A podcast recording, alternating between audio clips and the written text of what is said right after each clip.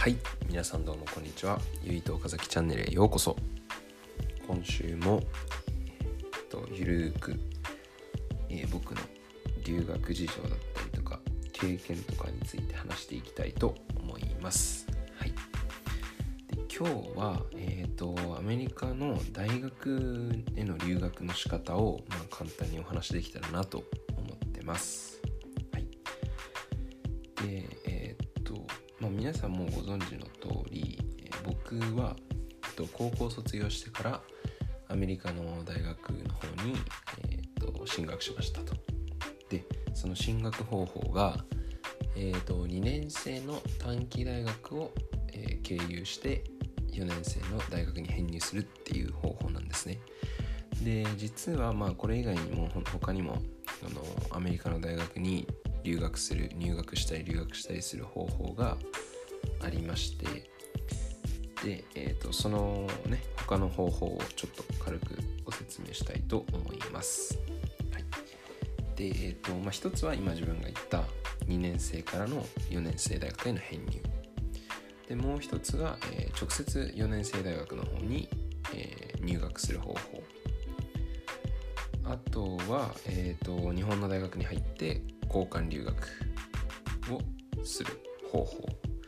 まあ、あと他にもいろいろ多分あの探せばあると思うんですけどまあメインなのはこの3つかなと思っていて。で、えー、と今日話したいのは、えーその2年生の大学で僕のプロセスと,、えー、と4年生への直接、えー、と進学するという方法ですね。でえっ、とまあ、厳密に言うとその2年生大学に入る前にも前に、えっと英語力がもし必要な場合は語学学校に行かされたりする場合もあります。でそれは4年生大学に直接、えー進学する場合も同じで、えっと各大学の付属の、えー語学学校があればそこに入学して、えーそのまま語学学校を終えた後に、えー4年生だったり2年生の大学に進学するっていう形になりますね。はい。でえーっとまあ最初にじゃあ僕のプロセスですね。2年生大学からの4年生大学をお話しすると,、えーっと僕は高校卒業してから、えーっと高校卒業したのが3月でその年の9月に、えっとアメリカに留学し始めてで最初は、えっと英語力が足りなかったので語学学校に、最初3ヶ月だけ行ってでそのまま、えー、と語学学校3ヶ月終えた後に付属の語学学校に行ってたので、えー、と短期大学の方に進学したっていう流れですね。でそこで2年間勉強して、えー、と4年生大学に編入したっていう形になりますね。でこれが4年生の場合だともうそのまま、えー、と付属の、ま語学学校に行かないといけなくなった場合えー普通にその4年生の大学の付属の語学学校に行ってもらってでそれが終わったらそのまま4年生大学の1年生として、えー授業を受けられるっていうシステムになってます。はい、と今言ったのがまあ基本的な大まかな流れですかね。大まかって言ってもまあ基本的にそれがえっ、と基本的な流れになってるかなと思います。で、えっ、と、ここで2年生大学に行ってから4年生に行くのと、直接4年生に行くのとの違いを、まあ、簡単にお話ししたいと思いますと。えっ、と、まずは、まあ、4年生大学に直接、えー入るっていう場合は、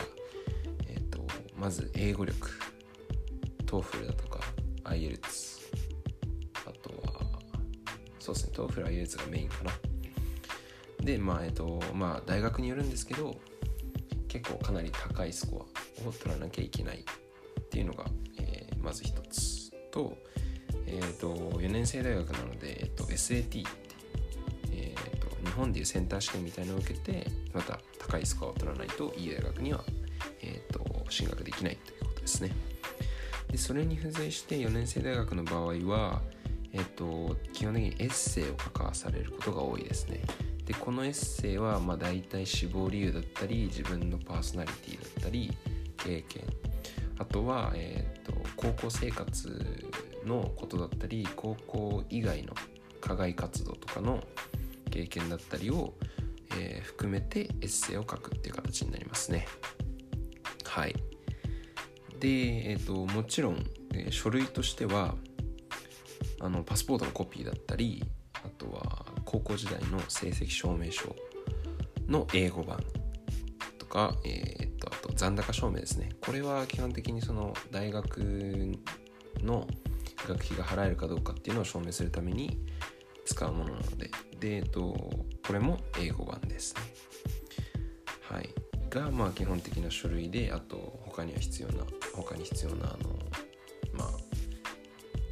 英語力だったりとか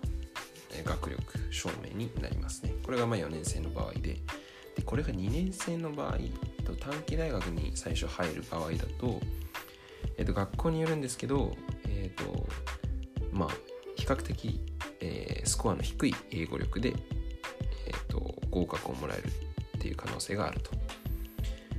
であとエッセイを書かなくていい場合もあります。なんでえっ、と僕の行ってた大学はその一例で僕の行ってた短大は英語力の証明がいらないけどその代わりに、えーと、現地の現地に着いた時に、えーと、英語力のテストを受けさせられてそれによって語学学校にまず行くのかそれともそのまま、えーと、大学の授業を受けられるのかっていう判断を下されます。はい、で、えー、と僕あとエッセイも僕の場合は書く必要がなくて結局その出願時に必要だったものはえーと、英語の残高証明と英語の高校時代の成績証明書。とあとパスポートのコピーだったり、まあ、ビザだったりとか、まあ、ビザはと入学許可をもらってから下ろしてもらう形になるんですけど、まあ、そういうのが必要だったっていう形になりますね。なんで、えっと、短期大学の方が比較的楽に、えー、入学できるんじゃないかなと思います、年生に直接入るのと2年生からの編入のメリットデメリットをお話しするとまず4年生からお話しする場合は、えすると,、えーと、まずメリットは、まあ、学力がやっぱり、え必要なので入学したと、え入学してから多分相当の相当高いレベルでの学習ができる。あとはクラスが大きい、まあ、学校が大きくてクラスも大きいので短大と比べると。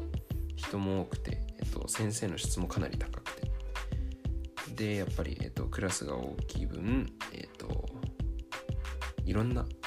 授業を取れたりとかしますね。はい。でまあ生徒数が多いので、えっと、いろんな国の人と出会ったりすることができると。ですかね。これぐらいがまああとなんだろうな。簡単に説明できる。れかなメリットかなと思いますね。でデメリットは、まあ、お財布面で言うと学費がめちゃめちゃ高い。っていうのも、えっと、そもそも学費自体が短大のもう2倍3倍ぐらいするので、まあ、その時点で高いっていうのとあと大体1年生は基本的に寮に強制的に住まなきゃいけなくなるのであの寮の方がしかも高いので余計に学費とお金がかさむと。はい、で、えっと、やっぱり入るのが大変なので、まあ、勉強をたくさんしないと入ることができない。かなあとは、あれですかね、えっと、なんだろうな、まあ、学校に入るまでも大変だし、入ってからも大変ですかね。はい。で、えー、2年生から4年生の編入の方法の場合のメリットデメリットはメリットから言うと、えー、ま、学費が圧倒的に安い。僕の場合は年間100から130万ぐらいの間で、はいえー、学費がかかってました。で、えー、クラスが小さい、まあ、学校が小さいんで、まあ、必然的に生徒数も少なくなってクラスも小さくなる。なんでまあと友達とかは結構作りやすくて人と仲良くなりやすいかなと思いますね。あとプロフェッサーともかなり先生ともかなり距離が近くなりやすいということですね。でまあアメリカの学生結構その先生と仲良くなるのがなんだろうな文化というかまあ、結構日常な感じなんでっていうのもまあそこから仕事だったりインターンだったりアルバイトだったりを見つける子が多いので結構積極的にあの先生と仲良くなる人が多いですね。でそういう面を考えると短大の方がえっ、とまあ先生との距離は近いかなと思いますね。であと入るのにそこまでの学力がいらない。でえっ、と比較的クラスがあの同じレベルのクラスを4年生大学で取るのと短大で取るのだとあのクラスの授業のスピードとかが遅かったりとかまあ比較的、まあ、簡単っていうとあれですけどまああのゆっくりしててあの勉強しやすいかなと思いますね。っていうのも僕は、えっと、2年生大学にいる時に姉妹校だった4年生大学の授業を夏休みだけ一回受けたことがあってその時には本当にもう今までにないくらいなんだろう授業外で勉強してたというかあのめちゃめちゃ追いつくのに必死でしたね。はい。もうなんで帰ってすぐ勉強して朝起きて勉強してご飯食べて学校行って授業受けてご飯食べ帰ってきてご飯食べてもう授業あの授業の復習予習復習するっていう。まあ夏休みであのタイトなスケジュールだったっていうのはあるかもしれないですけどマジで大変でした。ところがまあえっとメリットかなと思いますね。でまあデメリットから言うとやっぱり圧倒的に学校がちっちゃいのであの人も学生数も他の国から来てる学生も少ないのでまああのまああれかな。その4年生大学と比べると人との出会いが少ないのかなとは感じます。あと短大なので準学士号しかもらえない卒業するしただけだと、まあ、準学士号しかもらえないっていうのもまあデメリットというか、まあ、そこはあの頭に置いておいてほしいところだとは思いますね。はい。でアメリカの大学は短大でも4年生大学でもあの卒業すると1年間の、えっと、労働権利労働する労働できる、まあ、仕事ができる権利をいただけてそれは OPT っていうんですけどその OPT 制度があの短大か4年生大学卒業した時点で1年間だけもらえてでここで2年生大学に最初に行って2年生大学を卒業するとまず1年間働ける権利がもらえるのでまあ卒業した後に1年間働いてでそこから1年後に編入。でまた3年生4年生4年生大学で、過ごして卒業してまたあの OPT 制度をもらってもう1年働くっていうプロセスを取ると、まあ、計合計で2年間働けることができるのでまあこれもメリットかなとは思いますね。でこの OPT 制度は、えっと、貯めておくってことができないのであの2年生卒業して1年もらえるけど1年働かないで編入してで4年生終了した後に4年生からもらえるやつと合わせて2年働くっていうことは不可能なのであのそこはちょっとあの頭に置いといてください。はい、まあ、今のが結構ざっくりとしたその4年生あのアメリカの大学への進学の仕方かなと思いますね。で僕はなんでその2年生から4年生の方法を取ったかっていうと、まあ、まず圧倒的に英語力が足りないのかなと思ってたっていうか足りなくて SAT とかももう全くあの受ける概念もなくあのもう短大1本っていう形だったので、まあ、短大に進学してでまあ短大に進学してよかったなって思ったことはやっぱり自分のペースというか比較的遅いペースで英語とえっ、ー、と大学の授業を受けられるので、まあ、結構アメリカの生活に馴染みやすいしやっぱ初めて行った初めて来たので結構慣れるのが大変だったんですけどまああのそこまでスピードも速くなかったので比較的慣れて、まあ、自分の自分のペースで伸ばすことができたかなって思いますね。はい。他には、